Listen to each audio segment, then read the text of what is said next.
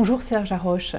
Vous êtes le prix Nobel de physique 2012, vous êtes administrateur euh, du Collège de France et titulaire de la chaire de physique quantique. Au début du XXe siècle, cette physique quantique, elle a révolutionné notre manière de voir le monde.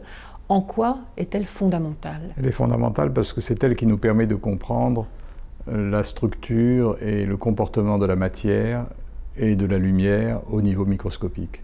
Elle nous permet de comprendre des processus fondamentaux qui expliquent pourquoi les atomes euh, pourquoi les atomes peuvent constituer des structures euh, que sont les solides, euh, pourquoi les atomes se groupent pour former des molécules. Donc elle explique la chimie.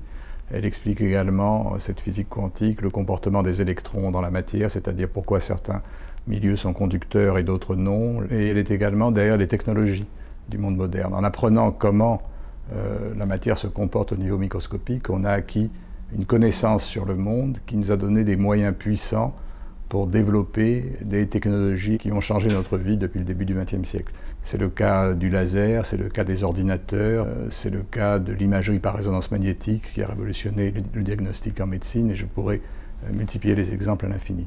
Pourtant, ça n'était pas du tout en vue de créer ces objets-là qu'on a révélé les lois fondamentales de la physique quantique au départ ces lois ont été découvertes parce que les physiciens qui se sont intéressés à cela, alors au début du XXe siècle et par la suite, étaient mus par la curiosité, le besoin de comprendre le monde, de comprendre la nature.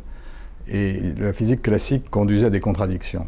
Il y a eu un certain nombre de contradictions qui ont été observées dans, le, dans la nature du rayonnement, de ce qu'on appelle le rayonnement thermique, le rayonnement que les corps émettent lorsqu'ils sont chauffés, les propriétés de ce rayonnement ne pouvaient pas être expliquées par les lois de la physique classique. donc pour essayer de comprendre cela, les physiciens du début du XXe siècle ont joué un véritable euh, rôle de détective. Ils avaient des indices, mais des indices très indirects parce que la technologie ne leur permettait pas de faire des expériences précises. Et ces indices les ont conduits par la logique à une physique qui défie la logique. Et c'est cela un peu le drame, je dis drame au sens euh, dramaturgie théâtrale. Euh, ces physiciens sont arrivés à des conclusions qui leur déplaisaient, puisqu'elles mettaient en cause leur façon de voir le monde.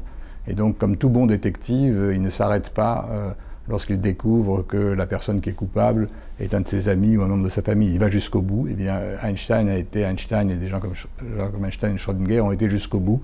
Ils ont été obligés d'admettre les conséquences de leur raisonnement de leur, et de leur raisonnement déductif, même si ça déplaisait à leur intuition classique. Donc ils avaient les expériences de pensée, et vous, vous n'avez eu de cesse finalement que de démontrer euh, par euh, l'expérience que les expériences de pensée, elles étaient justes. Oui, et la boucle est un peu bouclée parce que les technologies qui nous permettent de faire ces expériences sont basées sur la physique quantique. On se sert des lasers, euh, dont la mise au point et dont la découverte provient de la compréhension des phénomènes d'interaction entre les atomes et la lumière, donc processus quantique.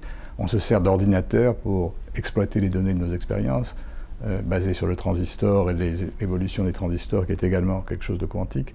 On se sert de technologies du froid qui demandent la supraconductivité, encore une technologie quantique. Et donc ces technologies permettent maintenant de faire des expériences qui mettent à nu, qui, qui permettent d'exposer de façon directe l'étrangeté quantique. Et c'est ce que je trouve euh, fascinant dans cette physique et dans cette, euh, ce va-et-vient constant entre la théorie, les applications et le retour à la théorie.